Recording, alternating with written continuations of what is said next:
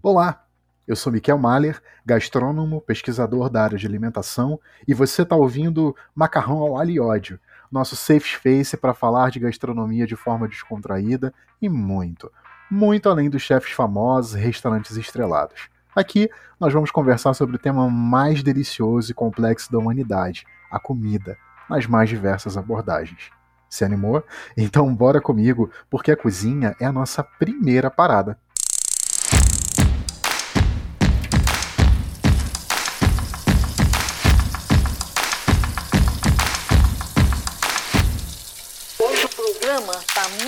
Especial. Tá daqui, ó.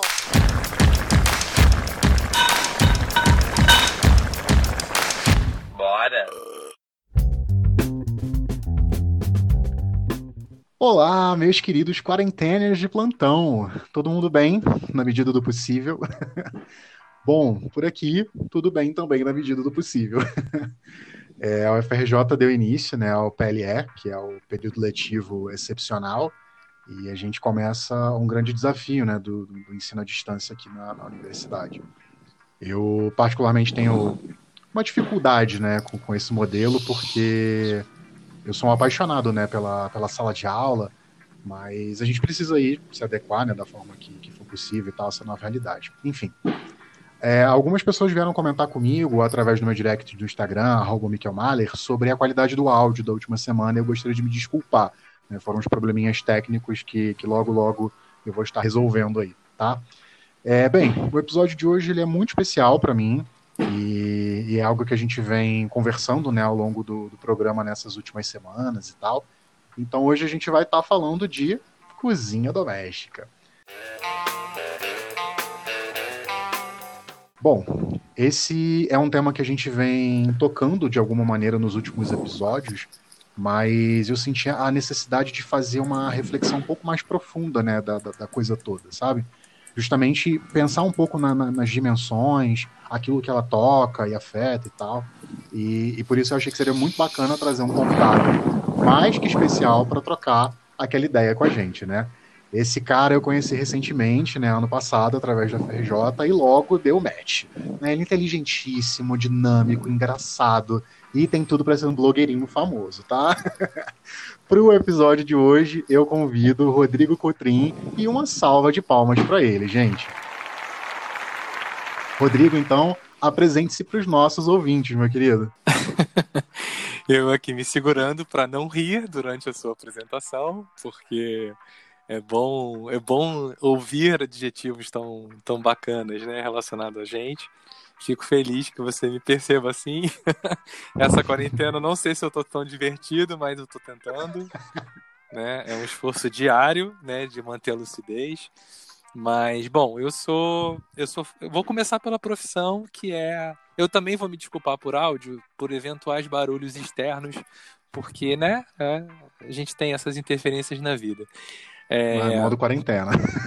É, eu tô fazendo um esforço bem grande para deixar o, o, o áudio da melhor qualidade possível. Mas enfim, Tranquilo. vou começar pela, pela formalidade assim da formação, mais para tentar me situar é, assim, o meu lugar de observação e de fala mesmo. Eu sou formado uhum. em administração de empresas, tenho uma pós-graduação em gestão do conhecimento, em pesquisa qualitativa, é, com um olhar de consumo, né? É, e foi ne, através desse olhar que eu entrei na gastronomia. Eu entrei na gastronomia tentando observar os comportamentos relacionados a consumo de produtos e também práticas, né? Uhum. É, e o primeiro ambiente que eu comecei a estudar foi esse da cozinha doméstica, em especial os homens, homens uhum. de classe média, né? É, atuando na cozinha doméstica, isso foi meu ponto de partida.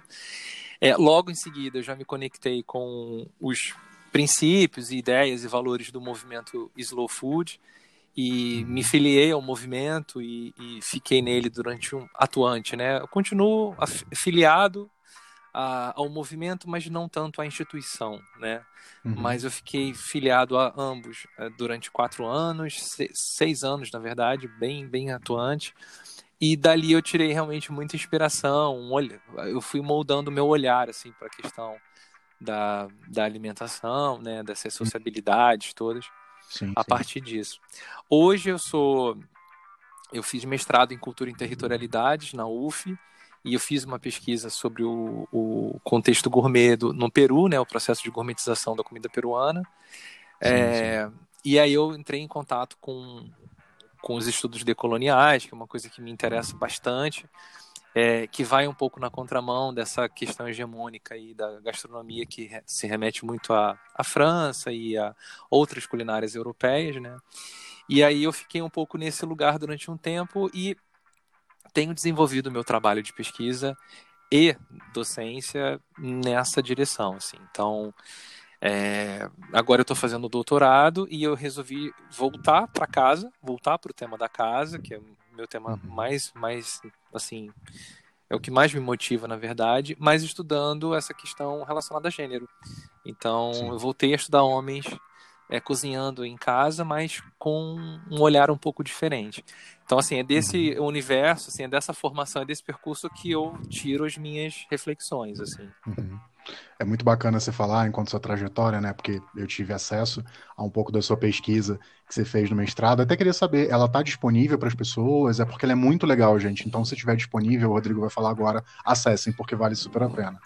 Tá, tá sim, tá disponível. No próprio site do programa tem a dissertação completa, mas eu acho que como todo percurso acadêmico, ele tem percalços, né? E uhum. eu considero que o meu texto da dissertação, ele tá e inclusive eu recebi esse retorno da, da banca, ele tem uma parte descritiva bem interessante, é, e tem uma parte analítica que eu poderia ter aprofundado um pouco mais. E aí uhum. eu fiz um, um artigo derivado da dissertação que, Bacana. por não ter esse, essa descrição tão extensa, com fotos e tal, e tratando de tantas questões, eu consegui amarrar melhor é, uhum. as questões, a análise em si. Então, Sim. a dissertação tem 150 páginas e o artigo tem 15. Então, eu uhum. sugiro que leiam um artigo. É, fica mais fácil. Eu vou disponibilizar ele através do link é, da arroba Escola de Comida, que é o meu projeto autoral, assim, que está mais disponível, que eu estou lançando. Eu posso colocar no Linktree de lá, na link da bio, aquelas coisas de. Você falou de blogueirinho, eu tô me empolgando agora. Link na bio. Viu só? Do arroba escola de, escola de comida. Aí eu, eu, coloco lá o link do artigo. Que eu acho que fica bacana, mais bacana. fácil, mais amarradinho. Show de bola. É muito legal você ter falado, né? Sobre esses seus projetos e tal. Eu sempre fico acompanhando, então é bacana, né? As pessoas a gente, dentro do ambiente da gastronomia, da área da alimentação, às vezes a gente se vê bombardeado de tanta coisa, e às vezes a gente acaba se perdendo né, em alguns parceiros tão bacanas, e o Rodrigo é um desses parceiros né, que a gente tem aí para poder acessar, enfim. Então, é, depois acesse no final, vou pedir para ele reiterar o arroba aí, e a gente dá uma moral, uma força também para o projeto dele, beleza? Bom, é, antes da gente entrar propriamente na, na, temática do dia de hoje, né, eu queria te fazer uma pergunta assim meio que pessoal, né? Fique e vontade. Te, eu queria saber, é, queria saber de você assim, por que falar, se dedicar, estudar comida, gastronomia e tudo mais, obviamente, né, para você. É, comida, para mim, tem uma relação direta com, com prazer, é, uhum. com autonomia porque uhum. por conta da minha, da minha criação, é, eu fui criado por uma. Eu, eu não posso dizer mãe solteira, porque essa, essa, essa construção, inclusive, é bem problemática. Mas ela, durante uma boa parte da minha infância, ela estava solteira e ela tinha dois empregos e ela nunca gostou de cozinhar. Então eu tive. Uhum. E eu sou o filho mais velho dela, né? Então Sim. sou eu e minha irmã.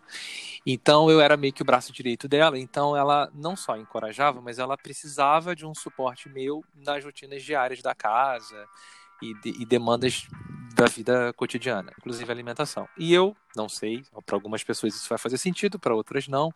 Eu sou taurino e eu tenho uma relação com o prazer. Eu não consigo dissociar o prazer uhum. das coisas. Assim, eu busco sempre enfiar o prazer no que eu estou fazendo. Sim, então, sim. comer para mim, a comida nunca foi simplesmente, nunca foi só me alimentar, sempre foi ter prazer mesmo. E a questão da autonomia é, é porque eu aprendi a cozinhar observando, aprendendo, é, perguntando muito, consultando. A minha família, principalmente a minha irmã mais nova, fala muito, ah, Rodrigo, você é. Cara, tudo ela me pergunta. Às vezes eu falo, Rafael, eu não sou um guia Rex, eu não sou um, uma, sabe? Eu não consigo, eu não sou um, nem sei se Guia Rex existe, mas acho que não, mas uma páginas amarelas, entendeu? Sim, Vai sim. lá, procura, joga no Google, sabe? Porque assim, eu, desde criança eu tenho muito isso de, pô, algo me inquieta, eu vou atrás, eu busco, eu acho, é, uhum. pergunto, eu não tenho medo de perguntar, o máximo que eu vou receber é um não, ficar quieto, e eu recebi muitos na vida. Então é isso, a comida para mim tem uma relação muito forte com a minha com a minha personalidade mesmo, com o que eu busco. Eu sou é, eu tenho muitos amigos, eu cultivo as amizades, eu valorizo muito as amizades. Então uhum. sempre rola os encontros em torno de um, de um prato, de um de alguém que faz alguma coisa legal, né? Sem frescura, né? A gente come de cachorro uhum. quente, de podrão a coisas mais elaboradas que eu nem guardo o nome, porque eu tenho dificuldade de, de ficar guardando aqueles nomes que não são em português, assim, um pouquinho de dificuldade. Uhum. É isso, assim, não sei se eu te respondi, mas a questão da comida, a gastronomia, eu não tive. Bom, eu tenho 40 anos, eu nasci em 80. E eu fiz faculdade com. Eu entrei na faculdade com 21. É, uhum. Eu queria medicina antes, então, perdi quatro anos da minha vida fazendo vestibular para medicina sem passar. E uhum. isso atrasou a minha entrada, né, dentro daquela narrativa classe média e tal. Eu, eu atrasei um pouco a minha entrada na universidade. Quando eu entrei, eu não sabia bem o que eu queria fazer. E aí eu fiz um teste vocacional e apontou humanidades. E o único curso que tinha um caráter mais prático, digamos assim, era administração. E aí. Uhum eu vou ser bem sincero, não, não acredito que eu vou falar isso, mas eu vou falar porque eu tô sendo honesto. É, eu tô sendo honesto. Eu, eu, eu tava muito desapontado por, de, por ter me dado conta de que eu perdi quatro anos, que eu investi quatro anos da minha vida. Perdi não, investi uhum. em vestibulares né, da vida.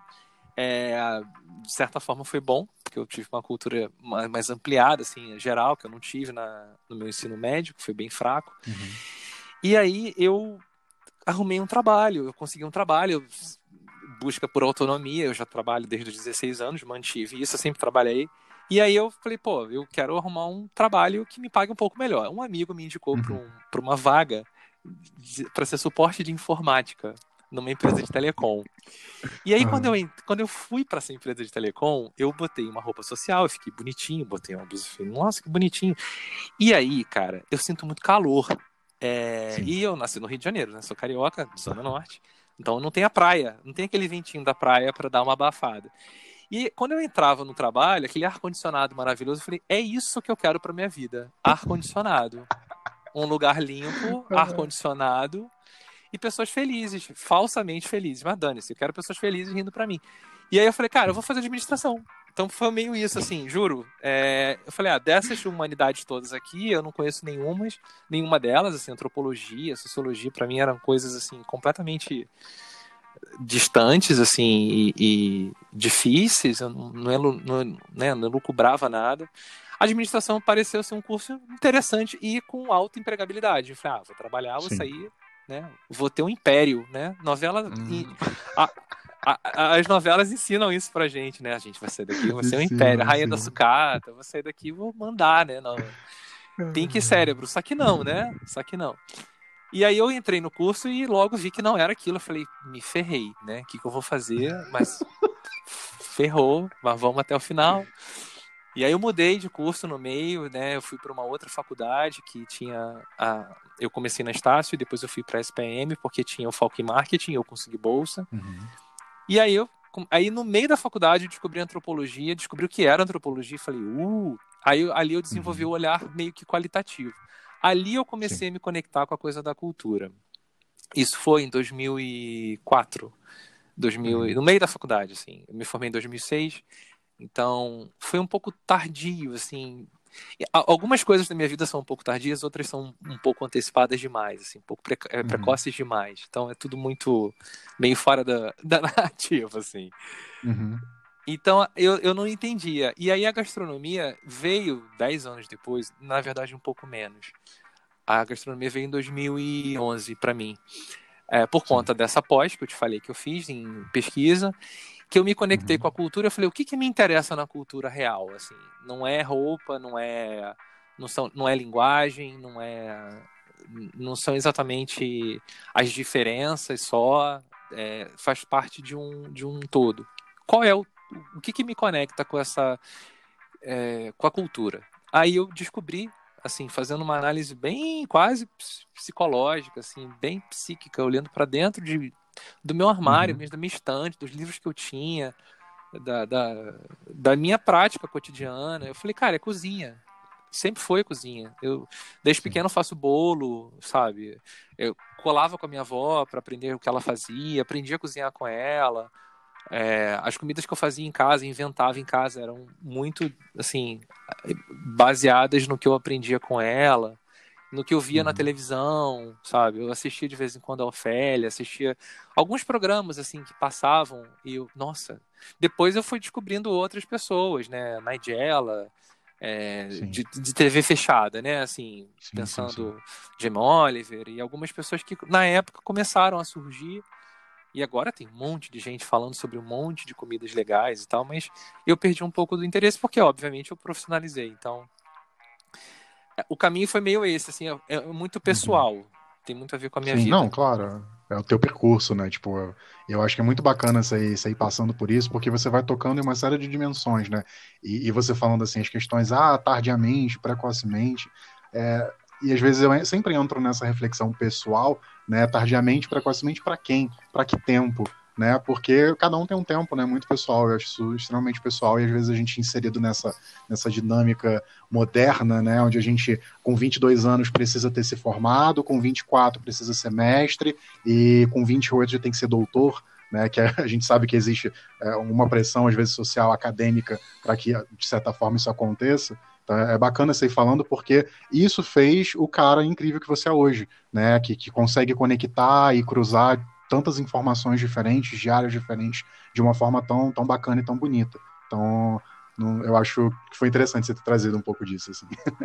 Obrigado. É, a gente ficar em paz também com esse percurso, porque hoje, é, por mais que eventualmente eu, eu questione, pô, minha formação poderia ter sido um pouco mais consistente em termos de é, leitura crítica, né? Poxa, poderia ter lido.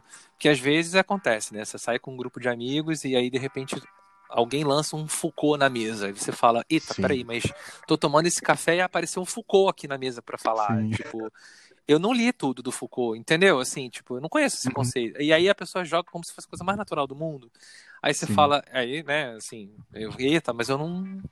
Né, como é que é isso? E aí eu hoje agradeço muito ter tido a formação em administração, porque a formação em administração, por mais colonizada que seja, e é ela me ajudou a atender uma outra demanda minha, que é organizar as coisas. Sim. Então, não é nem não é controle, é organizar. Porque eu também uhum. já aprendi muito cedo que a gente não controla, a gente negocia. Sim.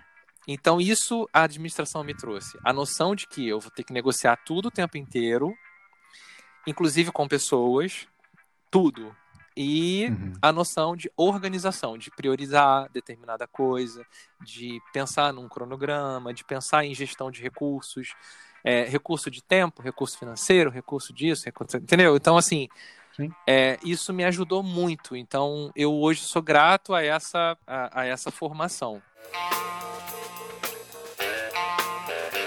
Eu vi você recentemente falando, né, é, sobre o tema de hoje, né, é, em uma palestra. E eu estava observando que você fez meio que uma divisão para poder estruturar um pouquinho a sua linha de raciocínio e tudo mais. E eu vi que em um momento você trazia é, a casa né, na sua estrutura, tipo, com dinâmica, narrativa. Depois eu vi que você falava um pouco sobre a dimensão do doméstico, né, de forma mais ampliada. E, e por fim você trazia um questionamento que era comida de rua em casa ou comida de casa na rua. Né? Eu queria saber se para hoje você também tipo, pretende usar um pouco dessa estrutura e tudo mais. Eu acho que vale a pena a gente falar sobre tópicos né, relacionados a, esse, a, essa, a essa costura, porque é, falando de estrutura, né, assim, começando pela estrutura, a casa ela está associada enquanto ambiente, enquanto espaço, ela tem uma questão física e ela tem uhum. uma questão simbólica muito forte, né? E também e, e, tem vários níveis, na verdade. Tem questões emocionais. Sim. Então, isso que você estava falando de narrativas da vida, né? Cobranças sociais que a gente recebe. de formação uhum. e de relacionamento, porque não é só de formação, tem de relacionamento também. Se você não casou sim, até os 30, sim. você é um ah. falido. Se você não teve filho até os 40, você é um bosta. Se você, uhum. então assim, e as cobranças variam de, de gênero, né? Então assim, existem é, cobranças sociais muito pesadas para as mulheres e para os homens também, né? Sobretudo uhum. que, no, na questão material para os homens. Ué, mas você chegou aos 40 sim, e não sim. tem um, a segunda casa? Você não, não, meu anjo, não deu para comprar nem a primeira ainda. Você já está cobrando a casa de praia? Tipo, difícil, né? Exatamente. né? É complexo. E então, assim, eu, eu quis dividir, né? Uh, eu, eu gosto de pensar a casa em diferentes camadas, assim. Então, pensando a casa enquanto estrutura, né? assim, nosso ponto de partida, nosso é, não vou nem falar do ninho, porque aí eu já estou falando de narrativas construídas em, simbólicas em cima da casa, mas vou falar do uhum. espaço mesmo. E esse espaço ele tem limitações, né? Então a gente tende a idealizar muito a casa também. É, desde criança eu me vejo desenhando casas com é, um telhado é, triangular, com chaminé. Uhum eu não moro, nunca morei numa casa com formato triangular, eu sempre morei em apartamento, ou seja, quadrado, retângulo, né? Nunca, teve, nunca tive chaminé. Mas quando a gente uhum. pensa em casa, nas representações da casa também, a gente tem, assim, às vezes espaços que a gente não. talvez não tenha vivido, não tenha explorado. Então, por exemplo, eu sempre tive uma demanda de espaços privados, assim, de ter o meu canto, uhum. de ter minha prateleira, de ter. coisa de taurino de ter meu, meu silêncio, né? Assim, minha privacidade, né? Sim, então, sim. E, e vivendo numa, numa casa, né? Crescendo numa casa de classe média, classe média apertada, é, uhum. com uma irmã num um apartamento de dois quartos na zona norte do Rio, assim, eu tinha, eu tinha que dividir muitos espaços. Então eu buscava Sim. explorar cantinhos, assim, quartinho de serviço, sabe? Buscava isso. E é, as cozinhas pequenas também e tal. Então, assim, pensar um pouco também na, na questão da idealização do que a gente projeta e do que a gente de fato explora. Sim. Eu comentei, né, a, a, mas tem a questão da estrutura familiar que habita essa casa também junto com você, né? Uhum. Porque enquanto a gente está é, tá sendo formado, a gente pertence a algum grupo, né? Então, sim, sim, às vezes antecede a nossa própria maturação assim psicológica, emocional, uma estrutura que é heteronormativa, é patriarcal, então e, e, e, isso é muito reproduzido e inclusive as faltas de um desses elementos, às vezes, são bem marcados. Então, ah, cresci uhum. sem o pai em casa, cresci sem tal coisa. São coisas que, é, às vezes, gritam, assaltam e marcam muito a formação das pessoas, né? Assim, sim, emocional, as diferenças. Então, assim, eu vi, transitava na casa dos meus primos, dos meus tios, dos meus avós, e via muito isso, assim, o, as mulheres em geral sendo responsáveis pela cozinha doméstica, sendo responsáveis pela, pela execução, pelo serviço é, da mesa ali, de colocar, os homens eventualmente sendo, eventualmente não, sendo os provedores, é, né, ou comprando, eventualmente participando, comprando coisa no mercado e levando para casa porque carrega peso. Então, assim, eu via umas divisões assim de papéis e, e, e eu como tinha uma certa curiosidade e um desejo de comer bem, porque que minha mãe não me ouça, mas ela cozinhava mal a beça. É, e ela não gostava. E assim, mais do que cozinhar mal, porque não era tão terrível assim a comida dela, mas o que me deixava uhum. muito assim conectado com uma urgência de aprender a cozinhar é porque ela reclamava muito de cozinhar. Então, sim, sim. Esse, essa cobrança ela já internalizou para ela e ela tentou, inclusive, é, eu costumo dizer que minha mãe é uma feminista é, não declarada, assim, ela não se declara feminista de jeito nenhum, mas eu falo, mãe, você é feminista, mãe, você desde sempre questiona esse lugar que te colocaram, assim. Exatamente. assim, e ela não se vê nesse lugar, mas é, ela nunca gostou de cozinhar, ela nunca, ela sempre cuidou uhum. da casa, porque tinha essa questão com a gente, os filhos, mas com a cozinha sempre foi muito conflituosa a relação dela. Então eu tinha também esse sentimento de, pô, eu vou ajudá-la poxa, ela tá trabalhando, poxa, né? Então é complicado. E, e quando existia né, a presença do meu padrasto em casa e tal, a gente também tinha essa coisa da divisão. E, uhum. e aí eu, uhum. eu sentia que ela, sobrecarrega, ela era sobrecarregada. Então, assim, é, isso foi moldando um pouco, um, despertando em mim um senso crítico, assim, de, pô, de questionar essas estruturas, né? Ao, ao, ao, longo do meu desenvolvimento emocional e sexual, né, de sexualidade, é, eu me descobri gay ao longo do caminho. Então, eu construí uhum. relações afetivo sexuais com homens, né? Uhum. Então, eu não tinha esse modelo em casa para seguir. Então eu Sim. falei, ué, mas. Então, assim, naturalmente, eu já, já tinha uma configuração familiar que era diferente, né? Que é diferente. Então, é, para mim, isso meio que. É, não sei se talvez já era alguma questão que eu já estava percebendo antes, não sei, mas. É, não vou psicologizar o, o, podcast, não faz o menor sentido. é, é, só mesmo pensar assim que é, já tinha ali um, uma, uma observação minha ativa não era uma coisa que passava Sim. despercebida. Não era. Uhum. Eu já tinha essa. Mas eu não sabia nomear, não sabia, não, não sabia o que, que aquilo se conectava com o quê. Né? Eu sei que depois Sim. eu fui juntando Lé com Cré.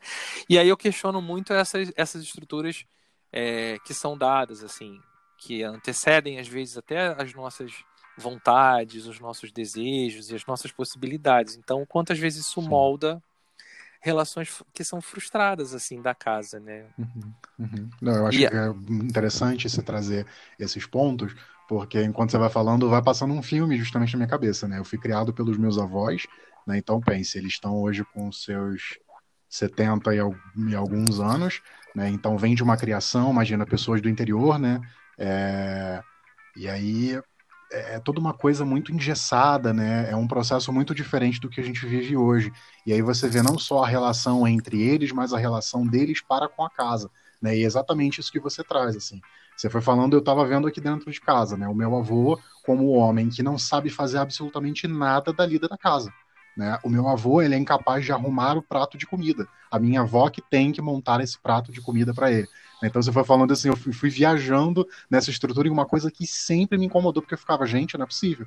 E eu sempre fui muito mais conectado com essa coisa do serviço da casa do que com o serviço braçal. Tanto que eu sou dos primos né, da, da, da, minha idade, eu sou o único primo que não tem carro e não sabe dirigir, por exemplo. Mas eu sou o primo que cozinha, eu sou o primo que sabe né, gerenciar muito bem uma casa e tudo mais. E isso sempre foi motivo de, de muita, muitos parentes ficarem assim, nossa, ele é diferente, né? Uhum. Sim. E tem, tem uma, uma. Essa discussão da família tradicional, do que é uma família, né? Um conceito de família, por exemplo. É, uhum. Teve uma vez que num shopping eu parei o carro, desci num carro que estava parado na minha frente, na frente do meu, tinha um adesivo e tava assim, era um homem, uma mulher e duas crianças e um cachorro. E aí tinha família, não mate esta ideia. Nossa. É. E aí eu falei, caramba, eu acho que não entenderam que não é matar a ideia de família, é ampliar o conceito de família. Né? Exatamente. Né? Então, assim, essa, essa forma né, que a gente fala das, das relações, ela molda as experiências na casa. Então, quando a gente aí criando as narrativas, né, assim, a gente tem também essa questão, ah, a casa, o nosso aconchego, o nosso lugar de descanso, tá, para quem? Porque Sim. se tem alguém trabalhando para outras pessoas que não trabalham na casa, não é um lugar de descanso para todo mundo, né? Exatamente. Então, assim, e, e agora mesmo, na, na, durante a pandemia, né, da quarentena, para as pessoas que respeitam e que vão para o céu, não as que estão desrespeitando e vão para o inferno, né, naturalmente, é, que é o que eu desejo para elas, é, as pessoas que estão na medida do possível, né, assim, dando conta dessa, dessas recomendações e tal, estão se sentindo muito sufocadas nas casas, porque de uma certa maneira fica muito evidente, assim, quando a gente não tem é, é, espaço para respirar, para sair, para ir à rua, para a gente fica respirando aquela estrutura de forma muito intensa, muito Exatamente. e isso é, é doloroso às vezes também, né? Então é, não é pensar a casa como um lugar de dor, nada disso. É, lugar, é, só, é só ampliar um pouquinho também esse espaço e não romantizá-lo. Porque sim, muitas vezes, quando a, a, a, a, prática mesmo culinária, ou quando a gente fala de comer em casa com os amigos e tal, há uma certa romantização também, uma coisa sim, meio. Claro sabe, do excepcional.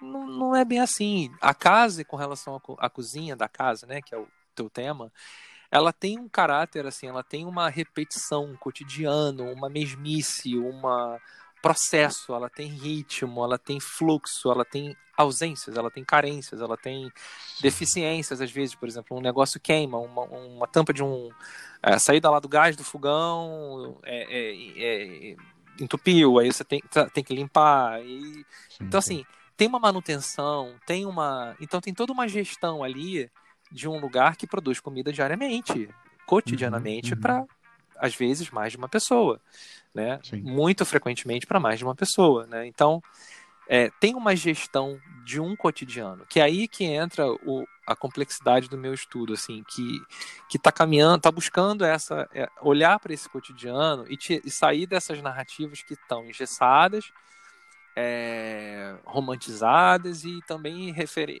referidas apenas nessa estrutura heteronormativa, Sim, é, patriarcal, classista também muito forte. Uhum. Entendeu? Então, é um pouco. A complexidade do estudo vai um pouco nessa direção. De tentar uhum. entender que dinâmicas são essas do comer em casa, do cozinhar em casa. Porque do comer Sim. a gente até tem a comida de, da rua na casa, que é aquela comida que a gente pede, né? Sim. Agora, quando a gente produz a comida em casa, ela, ela tem vários contextos, né? Também. Uhum. Ela tem um nível de complexidade. O almoço é diferente da janta, o dia de semana é uhum. é diferente do fim de semana você está comendo sozinho é diferente de você estar tá comendo acompanhado. É, se tem uma celebração romântica, uma celebração é, de, da família nuclear ou de uma família mais ampliada, que as pessoas no aniversário, por exemplo, muda tudo, muda, muda toda a logística, muda o cardápio, Sim. muda tudo. Sim, é. sim. E você estava tocando aí no ponto sobre, sobre a pandemia, né? E sobre isso foi até um, um, dos episódios a gente trouxe isso, né? Que a gente vai falar sobre a comida afetiva e tudo mais. E como esse período da pandemia ele acabou proporcionando, né? De diversas formas as pessoas terem contato com esse espaço que durante muito tempo era um espaço quase que restrito às donas de casa, justamente levando em consideração aquilo que você trouxe, né? É um espaço também cansativo para quem trabalha e quem está ali servindo o tempo inteiro. Então, novamente trazendo né, um exemplo talvez da minha avó né? E hoje eu consigo entender o porquê que tantas vezes durante o dia ela reclamava que estava cansada. É porque ela não para de trabalhar, né? E as pessoas, quando você fala né, que se sentem sufocadas dentro desse espectro da, da casa, né, nesse período, é justamente por isso, porque elas começam a acessar um ambiente que para então, até então, para elas é um ambiente desconexo é, do trabalho, desconexo de, de, diversas outras coisas. E de repente você tem que fazer tudo somente nesse ambiente, né? E por isso que a gente vê muita gente, meu Deus, o que está acontecendo, né? Eu preciso sair de casa. É, todo mundo virou atleta, né? Eu percebi isso. Todo mundo começou a querer correr, a fazer exercício e, e, e na rua. Impressionante. Curioso você falar isso, que eu, eu, virei vizinho dos meus pais, né? Eu moro no mesmo prédio uhum. que eles, em apartamento diferente, porque, né? é, e é interessante que justamente nesse momento da, da quarentena, meu pai resolveu caminhar. Eu falei, olha, mas você, uhum. né? É um momento errado. Mas é isso, é um Exatamente. pouco de, da fuga, né, do, do cotidiano. Mas sim, é, sim. interessante pensar que, assim, é, é, eu estou citando eles por esse motivo, não só por essa brincadeira da, da, da de caminhada, mas eu noto que hoje é, eles, eles estão um com 62, o outro com 65. E eles uhum. estão numa fase da vida em que eles estão com é, bastante, é, bastante conectados com a rotina. Né? Eles Ambos cozinham, mas também gostam de pedir comida, mas eles dividem as tarefas. Isso é interessante, Sim. assim. É, já é uma outra com, combinação. E aí eu percebi também, é, de uma maneira um pouco superficial, porque não deu para aprofundar ainda, até porque esses estudos são para a vida e se conecta com estudos de outras pessoas. A gente também não dá conta de estudar tudo. Mas ah, eu, claro. o meu, né, a gente precisa entender isso. Então assim, o primeiro estudo que eu fiz com homens na cozinha foi homens de classe média, homens brancos de classe média, heterossexuais, uhum. É, muitos de Zona Sul do Rio de Janeiro, e aí, uhum. para quem não está ouvindo do Rio de Janeiro, para quem não está ouvindo do Rio e não conhece, Zona Sul é a área nobre da cidade. É a área que aparece nos cartões postais. Assim, então, é, é, é uma, a gente está falando de uma elite econômica, né? Então, o, as práticas de consumo e significados do cozinhar doméstico para esses homens era completamente diferente de alguns homens que eu conheci, maridos de mulheres que eu é, visitei em comunidade, né? por exemplo, numa comunidade na própria Zona Sul, na, na Babilônia, através da Regina Celli, a gente fez um, um trabalho de mapeamento, eu fiz umas entrevistas nas cozinhas de algumas mulheres que faziam a formação dela do Favela Orgânica, porque era uma tentativa de que, que é o, a, o mote do trabalho da Regina Celli é isso, é combate ao desperdício de alimentos e tal. E ela formava, ela dava essas oficinas gratuitas, ainda faz isso, e muito bem, por sinal, cada vez melhor. É, capacitava essas mulheres e homens né, para que a alimentação deles fossem, é, fosse mais otimizada, digamos assim, mais saudável, é, mais orgânica mesmo. Né? Ela tentava desconstruir um pouco, mesmo sem dizer isso diretamente, mas ela foi dizendo ao longo do tempo que a carne não precisava ser o protagonista, a protagonista, por exemplo, daquela alimentação, até porque a carne era cara e muitas famílias não tinham como manter uma quantidade absurda de carne é, diariamente na, na, mesa, né? E eu tô falando de carne, tô falando de frango, né? Peixe e tal. Então, assim, é, é, eu, eu, eu percebia uma dinâmica diferente né? Então aí é, é, tem a, o, os recortes que a gente vai fazendo ao longo do, dos uhum. estudos, das observações. Não dá para a gente pegar a realidade de uma classe média, por exemplo, e, e universalizar isso, que é sim, sim. o grande problema que a gente tem das narrativas. Né? Assim, fala da narrativa gourmet, a gente universaliza uma experiência que não é bem assim, né? A gente fala de, de é, dessa questão da, da por exemplo, a perspectiva. Eu, por ter nascido no Rio, é, minha vida inteira nunca nunca pareceu que eu tivesse sotaque. Olha isso. Eu já ouvi uhum. cariocas dizerem, não, mas a gente não tem sotaque. Do tipo, quem tem sotaque são os outros. Oi? Como assim? Sim, é essa coisa autocentrada, né? Etnocêntrica, da gente sempre ter as nossas referências e tomar isso como, como o todo. Então a gente, na, na pesquisa, começa a relativizar isso, né? É um exercício bem Difícil, inclusive, mas é, é importante que seja feito. É, aí eu sim, eu acho que dentro dessa lógica, né, que a gente está falando da de tomar é, como, como referência a nossa experiência social, cultural e, e colocar isso para o mundo, achar que todo mundo vive a mesma coisa, eu, aí uhum. entra nessa segunda, nessa segunda lente, assim, nessa segunda camada, que seria a questão do doméstico ampliado no sentido é, a gente pensar o território mesmo, pensar sim, o bairro, a cidade, o país, o estado, né, o continente, sei lá, que a gente vive. Então a gente tem vários enquadramentos, assim, a gente tem, né, a América Latina. Tá, América Latina, o que, que é isso, cara? América Latina é uma denominação europeia para um, um continente que já existia, foi colonizado, é, e aí o latina vem do latim, porque as línguas que são faladas é o português e o espanhol. Então, assim, já é uma denominação que não foi aqui que nasceu. Não é sim, é uma autonomeação, né? Aí tá, América Latina. Aí você tá falando do México até a Argentina. Legal. Aí você vai... A gente vai tendo recortes, né? E vai chegando nos, nos nichos ali, nos, nos territórios menores e tal, que são muito particulares. Então... Uhum uma, é, uma, cidade como o Rio de Janeiro, por exemplo, ser criado na Zona Norte é uma experiência completamente diferente de ser criado na Zona Sul, na Zona Oeste.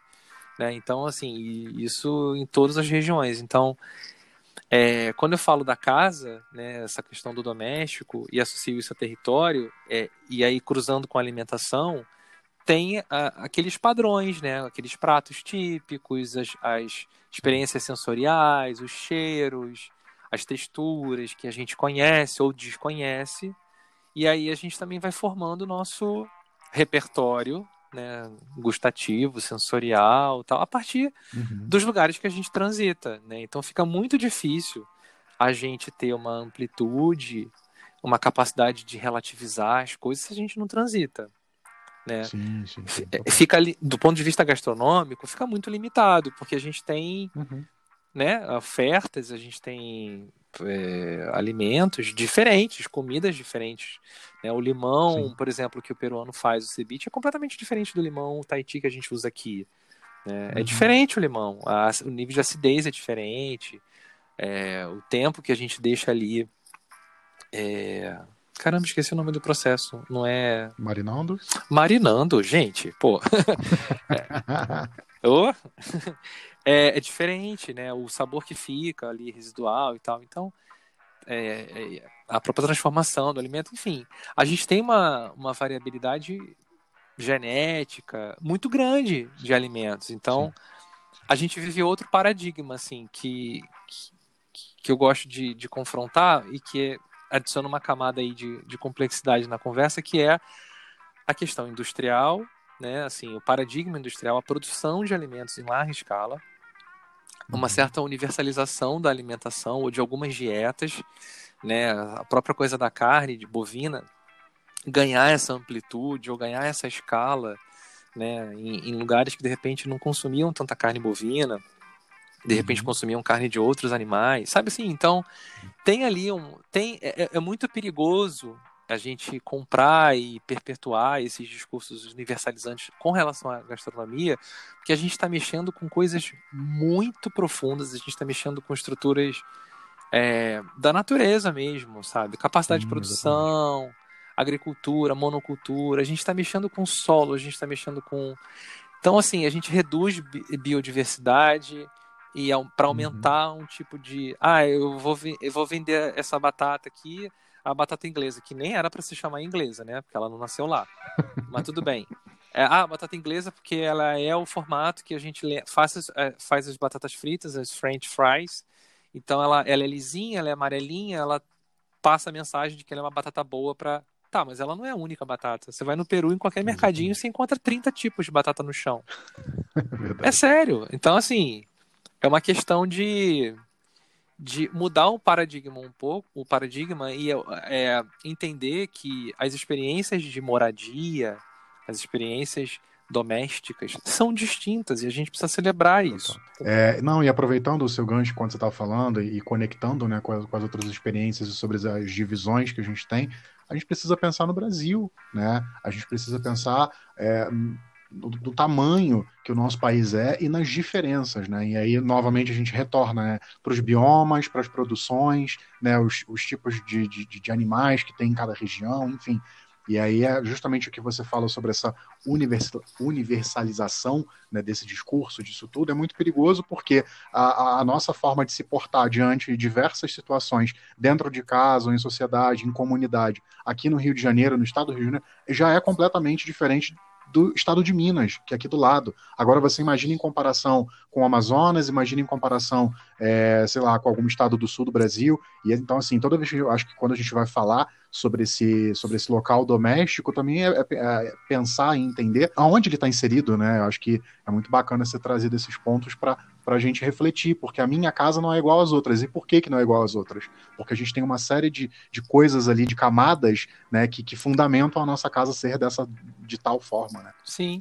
Pensa na análise combinatória, né? Quantos fatores estão colocados, quantas combinações possíveis é, de vida, né, assim, estão colocadas, assim, então, afetivas, é, de comida, de altitude, de clima, de tudo. Então, é, de música, tudo. Então, essa questão da, do doméstico, assim, da domesticidade ampliada, assim, relacionada a território, é um exercício que eu, que eu provoco, que eu gosto de fazer, porque é, a gente não precisa também se colocar num lugar sempre de, ah, então só porque eu nasci aqui eu tenho que aceitar, eu tenho que gostar, eu tenho que me conectar, eu não tenho culpa de ser uma pessoa. Eu já ouvi isso de um, de um entrevistado. Ah, mas eu não tenho culpa de ser uma uhum. pessoa viajada, esclarecida e que conhece outras culturas. E, e, eu falei, eu não vou questionar esse, porque a gente não questiona o que a gente ouve no campo nesse sentido, né? Assim, de confrontar. Sim, sim. Mas, assim, problematizando um pouco essa fala, assim, criticando um pouco essa fala, analisando um pouco o que está por trás dessa fala, tem aí uma hipervalorização, uma hierarquização de, de, de ingredientes, por exemplo, que são é, de fora, que são importados, né? E que compõem aí uma estética gourmet ou uma uma entrega mais saborosa, uma entrega mais premium, algo que tem mais valor. Que, que foi isso, isso foi construído. Isso não foi, uhum. isso não está dado. E, e, e, e, né, e alimentos que existem aqui é, ou que são do próprio território dessa pessoa, de origem dessa pessoa, são tratados como é, étnicos, como exóticos. Então, eu tenho. É, eu costumo dizer, tem uma frase do Sartre, né? Os infer, o inferno são os outros, né?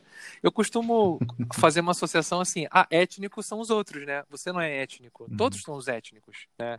Sim. Então, assim, eu tenho uma implicância muito grande, assim, quase uma militância mesmo com relação a isso, porque me incomoda muito isso, você se relacionar à cultura, relacionar a cultura do outro a algo que é inferior, né? É, e isso acontece muito, a gente sabe, com relação ao continente africano, né? Que primeiro é tratado como Nossa. país, né? E, e, você percebe assim as que não são nem sutis, tá? Mas as profundas categorias, assim, os sentidos problemáticos dessas categorias. Por exemplo, ah, lá uma tribo na África. Ué, mas na África é uhum. é tribo e na Europa é sociedade? Por que, que na, na África não é sociedade também? Ah, não é, não é, é língua. Ah, eles falam dialeto. É dialeto, não pode ser língua, não tem complexidade para ser língua, tem que ser dialeto. Então, tá sempre carregado, assim, é, uma hierarquização, uma sobreposição. Ah, uma cultura é superior à outra, uma é mais civilizada que a outra. Então, assim, isso é algo que eu realmente acho que a gente já passou do tempo de confrontar e, e eu realmente milito no meu trabalho isso, assim, minha pesquisa espelha isso, essa inquietação, minha doc... na minha prática docente isso está colocado o tempo inteiro. É óbvio Sim. que eu também escorrego, é óbvio que eu também, porque eu fui, eu fui criado, eu faço parte desse contexto racista, uhum. machista, homofóbico. Sim. Eu faço, eu sou produto desse meio, eu carrego tudo isso em mim, né? Mas é um exercício de realmente observar e de tentar desconstruir o que não é o que não é legal porque exclui, né? Eu, sim, eu, eu costumo dizer que é, muita gente assim como minha formação é em marketing, muita gente do, dentro do marketing adora usar a palavra exclusivo, né? como se isso fosse positivo. Assim. Eu considero exclusivo uma coisa ruim porque exclui, sabe assim? Não que tudo possa ser acessado ou deva ser acessado por todos, porque às vezes não vai te interessar. Mas eu tenho, sei lá, uma visão um pouco. A gente sabe que a questão de, de, de excluir tem a ver com acesso e por conta do capital financeiro. Então, Sim. a pessoa tem dinheiro, ela paga é a pista VIP.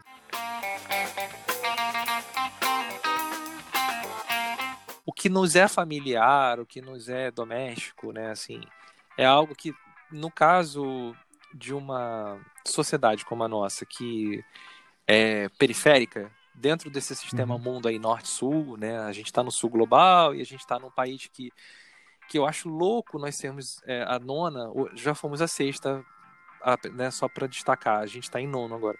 Mas a gente tem um, um tá entre as dez econo maiores economias do mundo em termos de PIB, em termos de produto interno bruto, de riqueza material, uhum. né, contada, assim. É, dentro dessa escala que foi criada, né? Porque a gente pode ser péssimo em outras coisas, e somos. Mas é. o meu ponto é, nós somos a nona economia do mundo e muita gente ainda olha o Brasil como um país pobre. Sim. E isso é uma coisa que as pessoas reproduzem. Ah, mas no Brasil isso não vai funcionar. Ah, mas o Brasil não tem uhum. capacidade. Uhum. Gente, nós somos a nona economia do mundo. O que não uhum. falta aqui é dinheiro. O que não falta uhum. aqui é recursos. Essa narrativa de que nós somos um país pobre, periférico, sabe? É... Nós somos um país complexo, enorme, cheio de Brasis dentro dele. Então, assim, tem uma, um desconhecimento do que é doméstico para gente. Até porque uhum. as regiões são muito marcadas, assim, os territórios são muito grandes, a gente circula muito pouco. Então, eu acho que tem também aí uma complexidade para a gente que é do Brasil, que a gente precisa considerar. Você dá três pulos na França, você cobriu o território. Você pega o carro, sim, em algumas horas sim. você cobre o território, sabe? Na Itália, você 5, 7 horas você chega do. Você cruza o país de carro. Então, assim, sim. diferente, né? Pra passar um fim de semana em Friburgo, você mudou de país na Europa. Então, assim. Sim. Tô falando Friburgo, que é uma cidade da zona da região serrana aqui do Rio. Então, assim, eu tô falando aqui do Rio, mas eu tô em Niterói, eu tô louco, não sei nem porque eu tô falando aqui do uhum. Rio, mas enfim. Aí, tá vendo? É o que eu falei, é o doméstico em mim. Eu nasci no Rio, eu fui Sim. criado no Rio, então meu referencial é o Rio. É um pouco isso, uhum. sabe? É a gente entender e tentar conhecer melhor, tentar uhum. é, tem a ver com o que a gente falou no início do podcast, que tem a ver com ficar em paz com a sua história também, sim, de entender sim, sim. as ausências e as presenças e o que foi possível, né? Uh, e é muito bacana você ir trazendo essas coisas, porque automaticamente, né, Rodrigo, vai fazendo uh, com que eu tenha uma reflexão enquanto na minha profissão, né, enquanto gastrônomo, né, e, e, em como a gente tem que tomar muito cuidado, né, e a gente precisa estar atento à nossa cozinha doméstica, à nossa, né, à nossa realidade, porque é ela que vai ditando o Brasil que a gente tem né, tão plural, tão diverso, porque às vezes é uma coisa que eu trazia no episódio passado, retrasado, né, que eu falei sobre a geração Masterchef, que é quando um dos incômodos que não surge só comigo, até por algumas pessoas no Twitter, as pessoas comentando, nossa, que estranho, né, a Paula Carosella ou o Jacan dizendo para uma baiana ou para um capixaba como se faz a muqueca de verdade, né? E aí, a, como, como, a gente precisa ficar buscando no de fora, né? Então, o que, que é essa gastronomia, o que, que é essa culinária brasileira que a gente tem aqui, e como a gente se apropria disso e, e vai criando né, uma identidade que é nossa, né? Uma identidade a partir da gente, né? Não uma, não uma identidade a partir da identidade europeia, né? Que é uma, uma, uma grande dificuldade que a gente tem por conta dessas leituras, dessa dessas cozinhas europeias com que a gente se baseia e tudo mais. Né? Não é dizer que ah, sua avó corta errado a cebola porque ela não corta no método francês. Mano, sabe? É um método que ela encontra, a cebola está cortada, vai ser, né? Então é um tipo de método, né? E por que, que a gente precisa invalidar essas coisas, né? Então é sempre uma reflexão que eu acho muito importante, né? Agora falando para a galera que está ouvindo a gente, é, principalmente para os meus colegas e amigos que estão se formando, né? Da gente ter esse cuidado de olhar para quem de fato a gente é. Né? Tomar muito cuidado com, com às vezes, a, o óculos que emprestam a gente para a gente poder se, se ver mesmo, né? para a gente enxergar as nossas cozinhas, para a gente enxergar as nossas casas. Né? Eu sempre fico pensando um pouco nisso. É interessante você falar isso, porque é, quando essa narrativa de encontros entre as culturas é colocada, ah, os colonizadores chegaram aqui e tal é, a gente sabe que o processo foi violento e tal, mas a gente talvez uhum. não se dê conta de como essa porque a colonização em si ela já encerrou todos pediram lá deram seus gritos dos ipirangas da vida se uhum. emanciparam e tal mas a colonialidade que é uma Sim. que é, é ainda permanece muito Sim. forte então assim quando a gente fala de hibridismo, de fusão, ah, isso aqui é uma culinária fusion. Ah, ok, mas é culinária fusion quando a gente está em pé de igualdade. Quando você. Uhum. É, é, sabe, quando a gente não tem uma relação de, de poder, onde eu não estou te dizendo qual é a técnica, que exatamente o exemplo que você deu, qual é a técnica que você tem que seguir de corte, de cocção, ou de, ou de congelamento. Quando eu simplesmente é, mesclo com você e da, da minha técnica, do meu sabor, do meu alimento, da minha textura e do seu saem uma coisa que não é nem o meu nem o seu, é o nosso. Uhum. E uhum. isso sim, aí a gente está falando de fusion, a gente está falando de mescla, uhum. de hibridização. Agora, quando a gente tem uma, uma relação de poder que não é horizontal, ele tem uma, um, uma não é, tá fugindo a palavra, mas quando não tem uma equidade, né, ali de forças, existe um, um sobrepondo o outro. Então, é muito complicado e, assim, também não dá para a gente ficar a essa altura do campeonato só lamentando as, claro. as faltas que nós temos nas nossas formações de, de gastronomia. O que uhum. já temos um, um, um senso crítico colocado, né? tem várias pessoas que colocam isso, tem muita gente na gastronomia que sim reproduz e não está nem aí, inclusive se sente bastante incomodada quando essas questões são levantadas. Sim, isso, isso, não dá pra gente, né, assim, deixar passar, passar pano. Não dá. Tem muita gente que está acomodada e, e, tem anos de profissão, ou de docência, ou de pesquisa, ou de qualquer que seja, e não quer rever. Tudo bem. Uhum. A pessoa vai lá, vai, é o que ela produz, é o que ela, né, é o que ela tá confortável, ok. Mas não dá mais para a gente ignorar, inclusive as novas gerações que quiserem seguir esses caminhos tradicionais, tradicionais, aspas, trazidos, né, impostos como tradicionais, clássicos, uhum. podem seguir. Não, não, há nada de errado nesse caminho. A culinária francesa é excepcional, é maravilhosa, assim como todas as outras são. O ponto é a gente achar que é só ela que é a referência. E aí a gente invisibiliza é, as nossas técnicas, as nossas memórias, a gente passa a não conhecer ou não explorar, porque não sei, outro dia eu estava lendo alguma matéria ou algum artigo que me mandaram sobre a culinária de Santa Catarina, que uhum. é super complexa, assim, e muito desconhecida.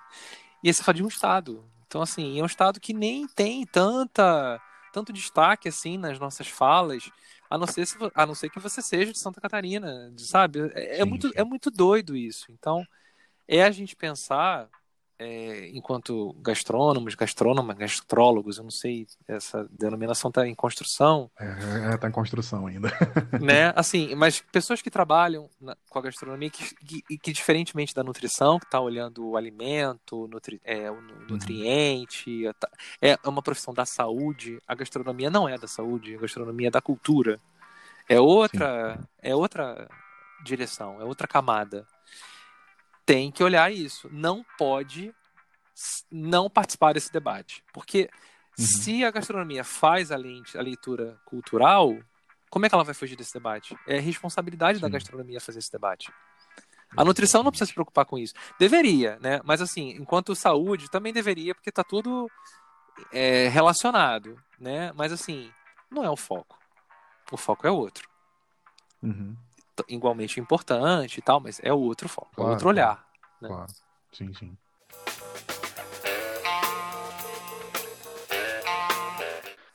Dentro desses contextos né, relacionados à, à, alimentação, na casa, comida em casa e tal, a essas dinâmicas, é, eu estava pensando, é, por exemplo, com, com a própria pandemia, com a quarentena, muitas pessoas é, e muitos restaurantes, muitos negócios de gastronomia só conseguiram sobreviver a partir da entrega né, na residência das pessoas.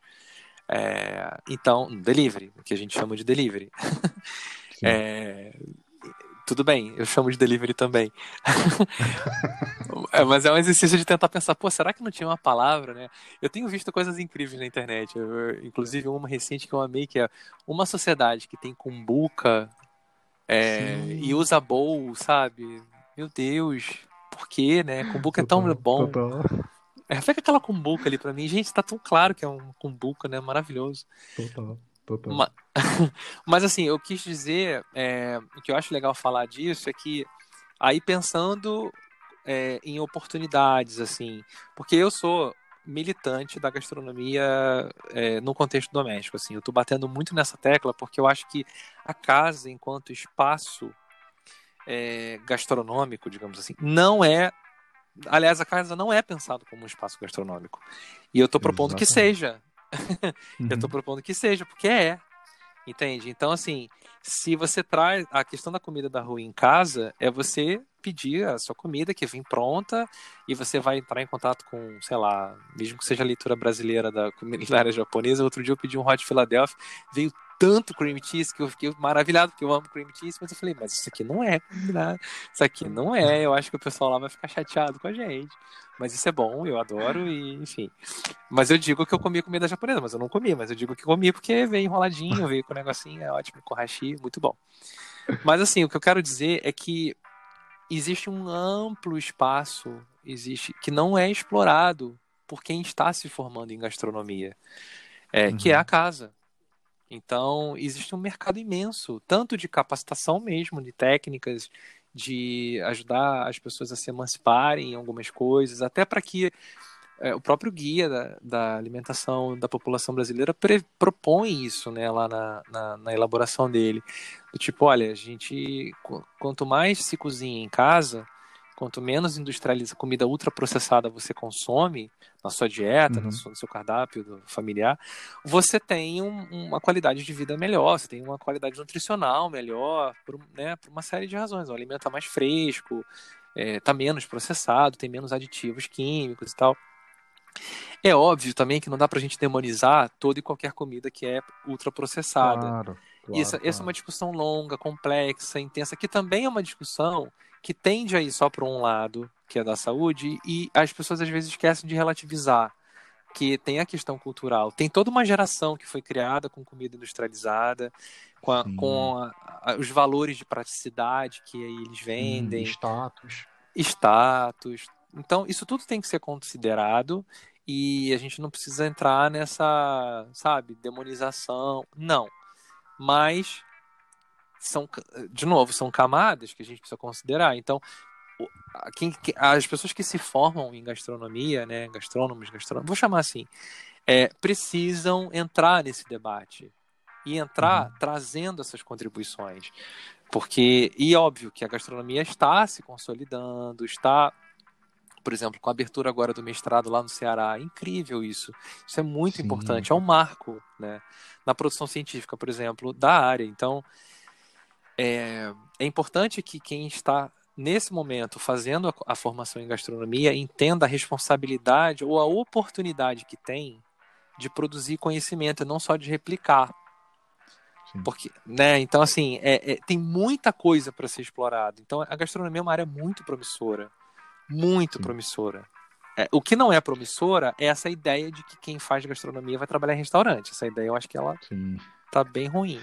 É, total. E você falando, né, vai me remetendo a uma coisa que eu já toquei também em outro episódio, que é justamente uma reflexão que a gente tem é, de quase que uma disciplina e às vezes até curso, né, é, principalmente na Europa, que a gente tem, que é da economia doméstica. Né? Então, assim, talvez vai que a gente consiga trave- talvez trazer um pouco desse conceito da economia doméstica né, aqui dentro hoje para o Brasil, fazer essa reflexão, porque a gente sabe da importância, né? a gente sabe que é, organizar uma casa, gerir uma casa, é algo que demanda muito trabalho, que demanda você pensar, você refletir, e a gente faz isso aqui sem escolaridade, muitas vezes, na maioria das vezes, né?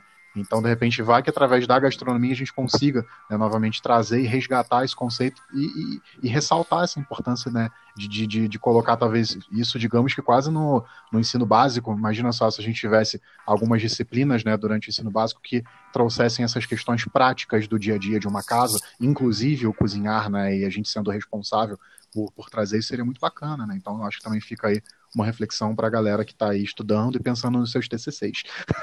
Sim, é, golaço, acabou de fazer um golaço, porque é exatamente isso. A, eu, eu tenho, eu, eu- meu, meu doutorado está sendo em nutrição e saúde pública na USP, justamente porque eu venho do consumo, eu venho da administração, eu venho do marketing. E aí eu percebi o seguinte: esse jogo narrativo, essa guerra, é, como a guerra política que a gente vive, né? É uma disputa de, de, de narrativas, de, de, de argumentos, né? É, a gente tem isso também na, com relação à alimentação muito forte. E é muito difícil as armas que a gente tem, os convencimentos, porque, por exemplo, é, nutricionistas estão falando há muito tempo que comer ultraprocessado em excesso tal, faz mal. Que a comida in natura, o alimento pouco processado, ele é mais saudável e tal. Então, não é, não, não é de hoje que existem pesquisas e argumentos muito claros que indicam ali um balanceamento nutricional e tal, do comer saudável, né? Mas o quanto isso toca a gente, culturalmente Uhum. falando, né? Então, assim, precisa ter o orgânico, é, precisa ser orgânico para entrar nesse. Porque o orgânico tem, um, tem uma questão distintiva também com relação ao orgânico. Porque a gente vai criando uma dinâmica de mercado que, no final das contas, para grande é, maioria das pessoas, né, a gente acaba tendo uma comida que é cada vez de pior qualidade, muito barata, de, é, de uma qualidade muito ruim, cada vez pior. E a gente tem uma elitização, inclusive, do que é bom, do que faz bem, do que, do que é bom no sentido de gostoso. E do que faz bem Uhum. para o corpo, para, né? Então, assim, é, o meu interesse em buscar esse programa e trabalhar nessa linha de pesquisa, porque eu faço parte de uma linha de pesquisa de alimentação, cultura e sociedade, é, Uhum. que justamente aceita o meu projeto, porque, enfim, eu estou estudando ao lado de epidemiologistas, de pessoas que, enfim, eu não sou de um monte de nutricionista, eu não sou nutricionista.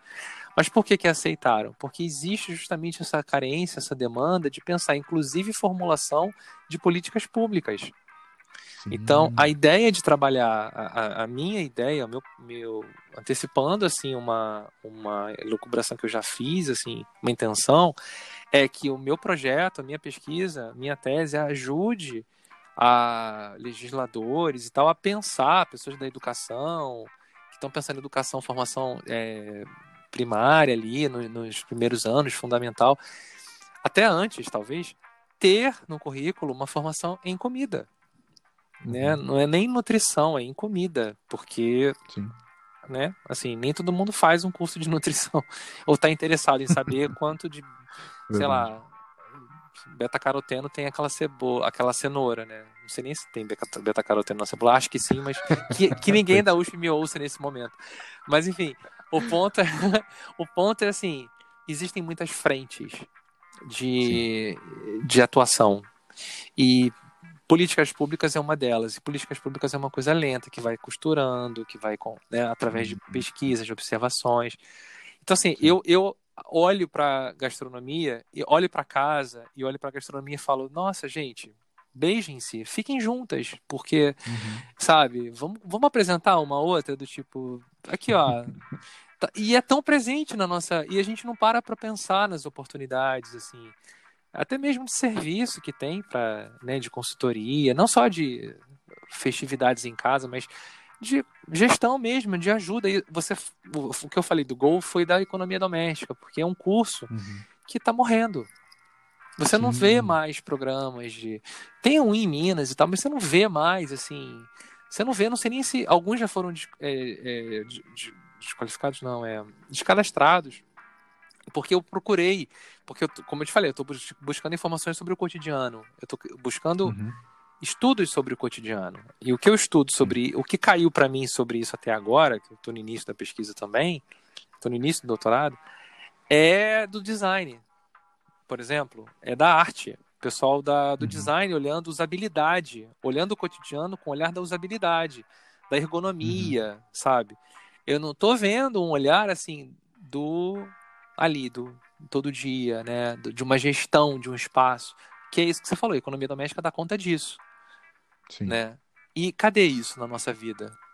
A gente aprende conversando, trocando, seguindo blogs, trocando ideias e, e errando. Então, Sim. assim, tem um mercado enorme para a gente explorar.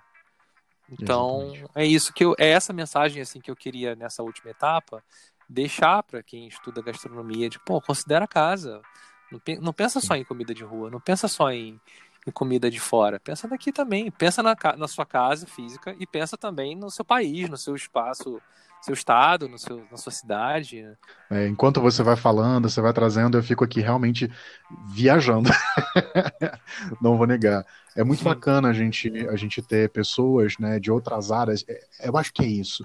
Tem, tem uma coisa da gastronomia que é muito bacana, ela ser essa área trans, multidisciplinar, sabe? Que a, a, gente tem a capacidade de conversar e, e, e, se misturar com diversas outras áreas, né? Porque a gente consegue ver comida, ver cozinha, ver a gastronomia, enfim, em tantas dimensões da sociedade, né? E a gente precisa ser esse articulador, a gente precisa vestir essa camisa. Então, quando a gente traz a fala aqui de um administrador, né? Olha só, a dimensão de coisas que você fala, que você traz, e que vou ser muito sincero, quantas pessoas que são formadas em gastronomia talvez hoje trabalhem diretamente com isso, difundem diretamente isso, né? Então, às vezes são poucos, né? Se bobear, a gente tem, sei lá, 5, 10 no Brasil inteiro. Então, assim, a, a oportunidade que hoje você traz aqui de mais uma coisa para a gente poder pesquisar, né? mais uma coisa para a gente poder refletir e tomar a frente, né? Da, da, dessa questão, dessa situação, né? Sim. É, tentar de certa forma, porque eu, eu acho que é isso, assim, a gastronomia, ela tá aos poucos é, protagonizando esse debate. Eu acho isso muito bonito. Sim. Mas para que isso aconteça, isso é há, necessidade de fortalecimento, de produção científica, porque não que isso seja a verdade, a luz e a vida só. Não, existem outras dimensões da vida artísticas que não passam pela ciência. O que eu quero dizer é Sim. é que a gente precisa sentar para debater e a gente precisa criar métodos de observação, a gente precisa Talvez os métodos que já existem, por exemplo, na antropologia, na história, não atendam 100% do, das nossas necessidades na gastronomia. Tá, então vamos, vamos propor? Vamos fazer perguntas? Vamos... Como é que eu consigo mapear isso? Como é que eu consigo observar isso? Eu quero medir isso? Eu vou fazer um estudo quantitativo? Eu quero só entender o significado? Eu vou fazer um estudo qualitativo? Então, assim, o que, a, a, a, eu não sei nem se é só uma oportunidade, Miquel, porque eu acho que é uma questão de responsabilidade. Porque uhum, a gastronomia ela só vai ter um, um protagonismo nesse debate cultural relacionado à alimentação se ela se impor. Se ela uhum. realmente não fugir dessas questões que são difíceis. Tem que falar de gênero, tem que falar de decolonialidade, uhum. tem que falar, desculpa, tem que falar. Incomoda, mas tem que falar. Tem que falar de racismo, tem que falar de uma série de coisas que estão aí apagadas ou silenciadas, que nem tanto, né? Porque as coisas estão, estão surgindo pessoal está cada sim, vez mais sim. colocando as pautas. Né? Então a gente precisa estar tá antenado com isso. Os, os interesses políticos de território, é, a, a transformação sim, da cultura em, em recurso econômico de forma excessiva, o próprio turismo. É, quando ele é muito, ele pode ser muito depredatório ele pode ser muito prejudicial para um espaço. E o discurso uhum. que às vezes é colocado é de que, ah, não, vamos fazer uma exploração aqui, porque a base da, da economia é o turismo. Tá, como é que é essa, essa base? Como é que são essas relações? É um turismo numa base sustentável ali? São as pessoas. Entende? Assim. Então, dentro do próprio turismo, que é uma área que é muito próxima da gastronomia, né? Hospitalidade, turismo existem coisas para a gente olhar com calma ali. Né? Você está só explorando ou você está realmente. aquilo está circulando ali? Uhum. Então. Exatamente. São muitas camadas, mas aí a gente está falando ali da, da comida, né? Que é o que a gente gosta de, de sentir o cheiro, de fazer, de comer, tá? de dividir. Exatamente. Exatamente. É, é, engraçado, né, como a gente a gente da área, né? Por mais que a gente comece um assunto, a gente acaba caindo nisso, né? Nessa, nessa necessidade, essa importância de vestir a camisa, porque muito bem lembrado por você, é uma emergência que a gente tem, não é só uma ideia, né? Não é só uma coisa, ah, que legal. Não, a gente de fato precisa assumir os nossos papéis, né? Assumir o nosso, o nosso lugar no jogo. É, isso, é, isso é bem bacana você trazer essa reflexão.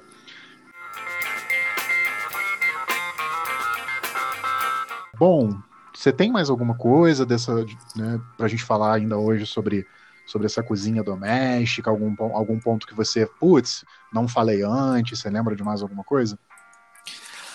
Não, eu acho que é isso, assim, eu acho que a, a ideia é, é, é chamar a responsabilidade mesmo, que eu acho que você fechou brilhantemente, assim, quando você fala da, de entender o papel no jogo. Eu acho que é isso. Uhum. A mensagem que você colocou, acho que dá para fechar bem assim a fala, porque é um convite mesmo, assim, ó, preste atenção no que você está fazendo, uhum. porque isso aqui implica em muitas coisas. O jogo econômico, político, tá, tem muita coisa em jogo aqui. Não é só o, o alimento, não, não, não é ingênuo isso. Não, não, tá, não tá dissociado de outras coisas.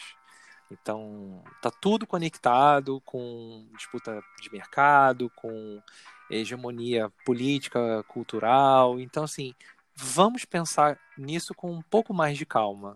Não é só, Sim. ah, essas discussões de, ah, mas purismo, então não dá para. Outro dia teve uma polêmica, né, com a, com a Ana Maria Braga, com relação ao bolinho, acho que foi com a Carajé, é, se eu não me uhum. engano, que ela fez uma, outra massa e tal. Ela fez de milho, eu acho, que era de, é de feijão, né? Ela fez de milho, não foi isso? Uma Sim. coisa assim.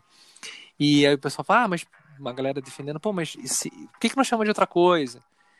Essas discussões, elas precisam acontecer. Elas não precisam ser silenciadas ou polarizadas. Elas, óbvio, vão, vão se polarizar porque as pessoas têm argumentos diferentes. Mas isso precisa ser discutido. Essas coisas precisam ser discutidas. Sim. A gente não pode fugir desse debate enquanto gastrônomos, gastrônomas. Não tem como. Então é, é, é, acolher mesmo, é pensar, tá, mas o que, que compõe, por quê e tal. E aí é isso, e produzir conhecimento em cima disso. Porque dar uhum. nome às coisas é, é limita. É, você nomeia, você categoriza, você situa. Então é importante a gente discutir o nome das coisas. Claro que é. Isso não é uma discussão inócua, é uma discussão bem profunda, inclusive. Então é isso, é um convite. É, bom, eu acho que a gente pode agradecer ao Rodrigo. Eu acho que todo mundo aqui teve a oportunidade de entrar em diversas camadas. Eu acho que a palavra do dia foi camada, né, Rodrigo? A gente falou tanto de camada, me senti quase uma cebola. Isso, eu ia falar exatamente isso. Peça em cebolas.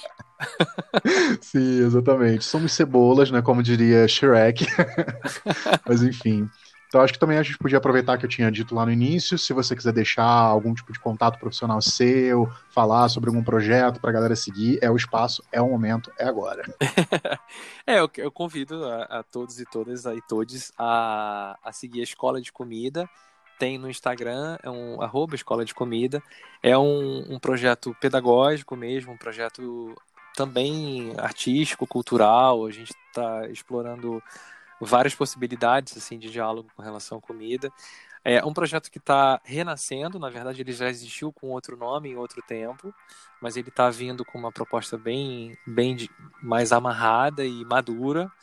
É, é uma proposta coletiva, né? Tem muita gente com vários olhares diferentes e a gente está em processo de lançamento desse projeto. Então é, eu comecei divulgando essa palestra que você mencionou e que meio que também, de certa forma, deu um, uma direção aqui para o nosso papo, É, mas a gente nos próximos semanas e meses vai começar a colocar os, os projetos, os, os chamados, as, os diálogos, né, o que a gente está produzindo já. E acho que vai ser bem interessante. E tá, é uma plataforma aberta para as pessoas participarem. Quanto mais gente quiser participar, produzindo conteúdo, colaborando com cursos, serão muito bem-vindos e bem-vindas, porque é isso, é a coletividade mesmo que a gente está buscando. Bom, Rodrigo, mais uma vez, muito obrigado pela tua participação hoje. Eu acho que o nosso bate-papo foi super enriquecedor. Que bom, obrigado. Fico feliz, muito feliz mesmo pelo convite. Desejo muito sucesso para a tua iniciativa. Acho muito corajoso, muito muito generoso também da tua parte, assim, é, né, mesmo diante desses desafios que a gente vive, criar esse espaço, é, se expor, né? Assim, é uma coisa que é legal, eu acho bonito da tua fala, das tuas reflexões, trazer a tua história, trazer esse lugar que você olha as coisas e, e buscar as uhum. relações também. Eu, eu acho isso muito bonito e agradeço muito, assim, tá, o convite, de verdade. Bom, eu que agradeço todos os elogios, né? Quase, quase me emocionei.